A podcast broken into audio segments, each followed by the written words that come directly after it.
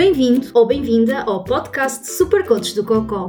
O meu nome é Vera Gomes e tenho colite ulcerosa. Por aqui falo sobre o karma de conviver com as doenças inflamatórias do intestino e de aventuras que nos fazem chegar a velhinhos com histórias para contar que começam por foda-se, houve uma vez. O importante é quebrar alguns tabus e soltar algumas gargalhadas. Gil Vicente dizia a rir se corrigem costumes e eu acrescento, a rir custa muito menos. Quantas e quantas vezes já não te perguntaste porquê a mim? Tenho certeza que muitas, demasiadas vezes, diria mesmo. Por isso, neste episódio vamos falar das origens de uma doença inflamatória do intestino. As doenças inflamatórias do intestino são um processo inflamatório que afeta, na sua maioria, o intestino delgado e o intestino grosso. E já sabemos que esta inflamação pode estar ativa ou pode estar inativa, que é quando estamos em remissão. E assim a doença continua lá, mas sossegadita. Quando a doença está ativa, é literalmente o fim do mundo sem cuecas. São fases muito complicadas de gerir e é, sem sombra de dúvida, um grande teste à nossa resiliência. E é inevitável que a um dado momento façamos constantemente a pergunta: por que é que isto me aconteceu a mim? Que mal é que eu fiz para ter que passar por isto? Honestamente, a resposta é nada. Não fizeste nada de errado, nem há nada que tenhas feito que te faça merecer ter uma doença crónica. E a verdade é que ninguém sabe ao certo o que é que causa este tipo de doenças, embora haja algumas possíveis razões que têm vindo a ser estudadas para tentar perceber a origem de uma doença de Crohn ou da colite ulcerosa. O que se sabe é que quando a malta é criancinha aí entre os 2 e os 4 anos, desenvolvemos um padrão de bactérias que vivem alegremente no nosso intestino. E estes padrões variam de uma pessoa para a outra, mas ainda assim é possível estabelecer alguns padrões. Também há células relacionadas com a imunidade que se desenvolvem dentro do intestino e que é suposto ignorarem as bactérias boas que por lá habitam mas atacar as potenciais bactérias más que por lá aparecem e que, por exemplo, podem dar origem a coisas muito pouco simpáticas, como uma intoxicação alimentar, por razões que, por enquanto, só Buda conhece e não diz a ninguém. Em algumas pessoas, estas células de imunidade perdem a capacidade de distinguir entre as bactérias boas e as bactérias más e começam a produzir um químico chamado citocinas que leva a que haja inflamação. E claro, a que haja dano no intestino. É voilá, uma doença inflamatória do intestino. Agora, o que a malta que passa anos a queimar pestanas sobre este assunto, o que eles acham é que há certamente uma contribuição genética para que isto aconteça. E de facto, o maior risco que há para que alguém desenvolva uma doença inflamatória do intestino é que haja um familiar direto com cronocolite ulcerosa. Cerca de 10 a 20% das pessoas com uma doença inflamatória do intestino têm pelo menos um familiar em primeiro grau que também tem uma forma de doença inflamatória do intestino. Por isso, sim, se uma doença inflamatória do intestino corre na família, há uma maior probabilidade de um comum dos mortais, a certa altura da vida, desenvolver uma doença inflamatória do intestino. Da mesma forma que existe também um maior risco de desenvolver uma doença inflamatória do intestino caso a pessoa tenha já outras doenças autoimunes, e que podem ser coisas como a psoríase, a doença celíaca, mas também algumas doenças infecciosas como a tuberculose. E certamente já ouviste falar, por exemplo, da tuberculose intestinal. Mas é a genética o único fator de risco? Claro que não. Até porque há pessoas como eu que não têm ninguém na família com uma doença inflamatória do intestino e ainda assim, adivinha, foram presenteados com esta maravilha.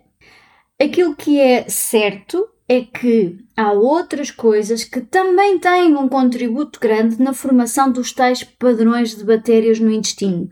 E, por exemplo, alguns estudos mostraram que os padrões de bactérias no intestino em quem desenvolveu doença de Crohn ou colite ulcerosa são diferentes dos padrões das pessoas que não desenvolveram uma doença inflamatória do intestino.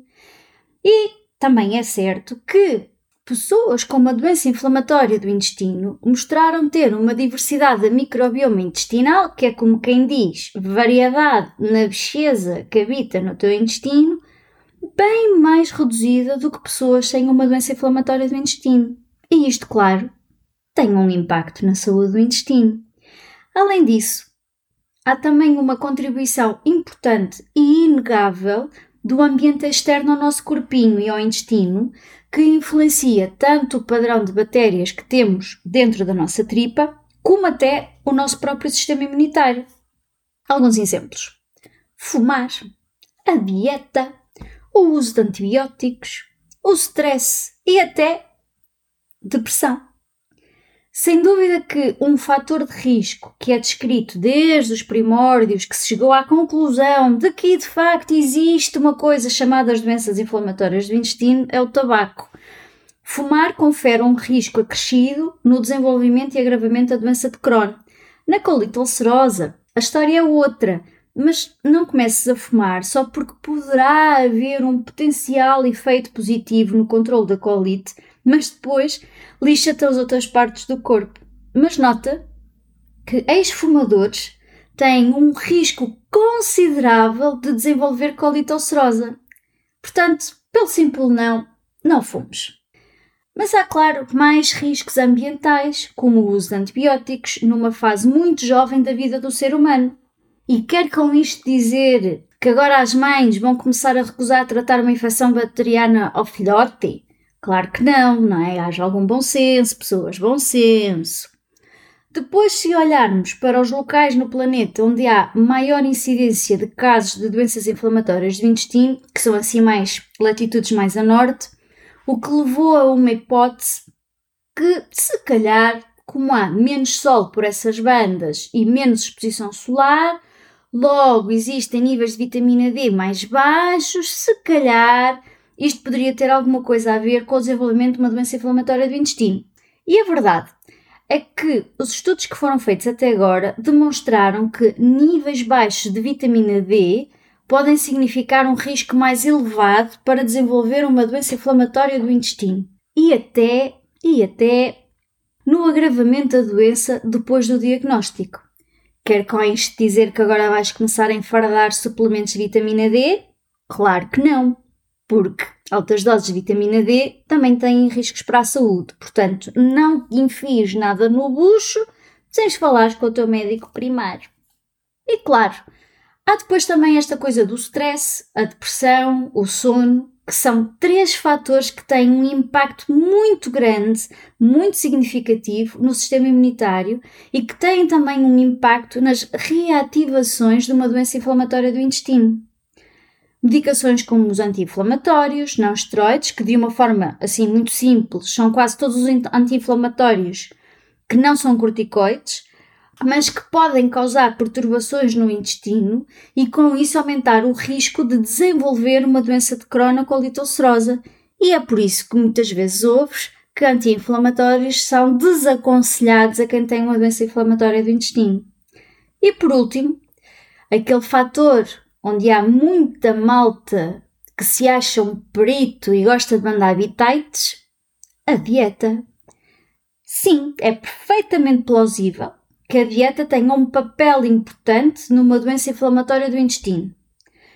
E sabe-se que a dieta do mundo ocidental, entenda-se uma dieta rica em alimentos processados, em proteína animal e muita gordurinha ali ao barulho, pode contribuir para o desenvolvimento de uma doença inflamatória do intestino. Mas Senta-te para ouvir o que eu vou dizer a seguir.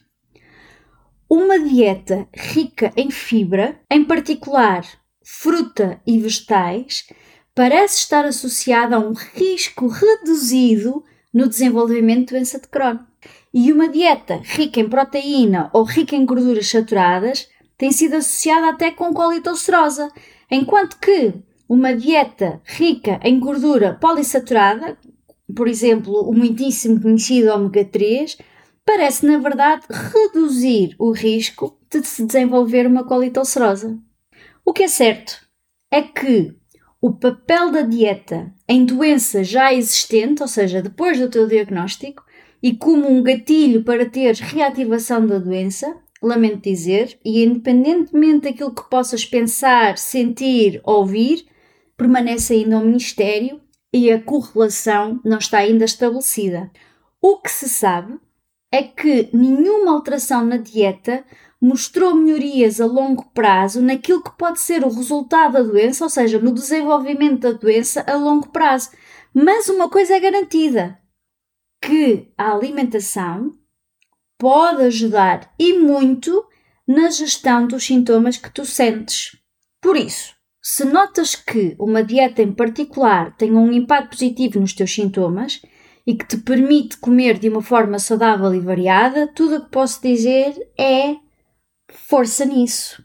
E de resto, segue aquilo que o teu corpo te diz, segue aquilo que o teu médico te aconselha e lembra-te que nada do que te está a acontecer é culpa tua.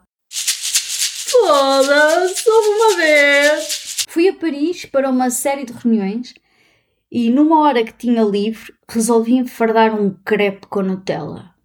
E na altura a minha doença estava ativa e, era, e eu era assim muito regrada com a alimentação, não é? Por causa dos sintomas e claro, para me conseguir manter minimamente funcional nas reuniões e nas viagens de trabalho. Mas eu confesso, não resisti. A carne foi fraca e ataquei um crepe com Nutella e digo-te que bem que me soube. Mas passados uns minutos de eu ter mandado abaixo, comecei a panicar, confesso. E se agora passo o resto do dia na casa de banho? E se agora não consigo ir às reuniões? Oh, que grande merda, o que é que eu fui fazer?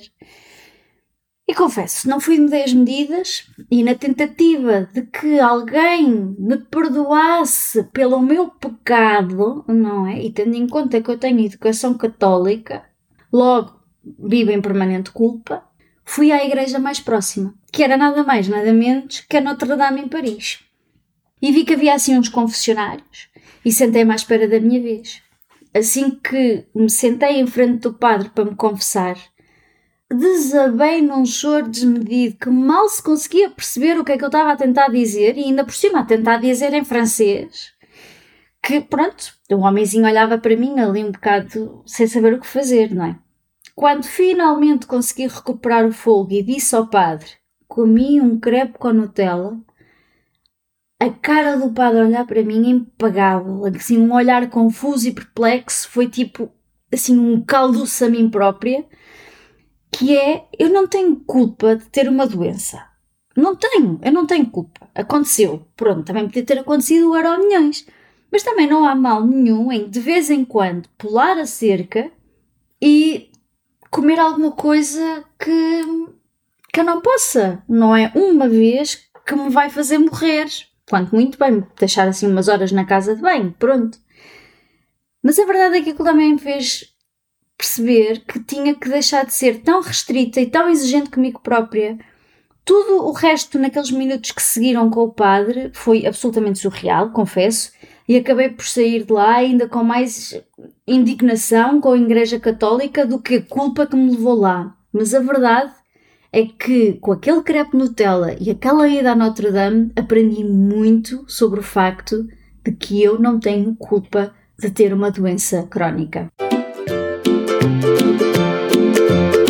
É tudo por hoje. Se gostaste do que ouviste ou achaste interessante, se esboçaste um sorriso ou soltaste uma gargalhada, então está na hora de seguir os desígnios do Buda e faz uma review. Até para a semana e que Buda do Cocó esteja contigo!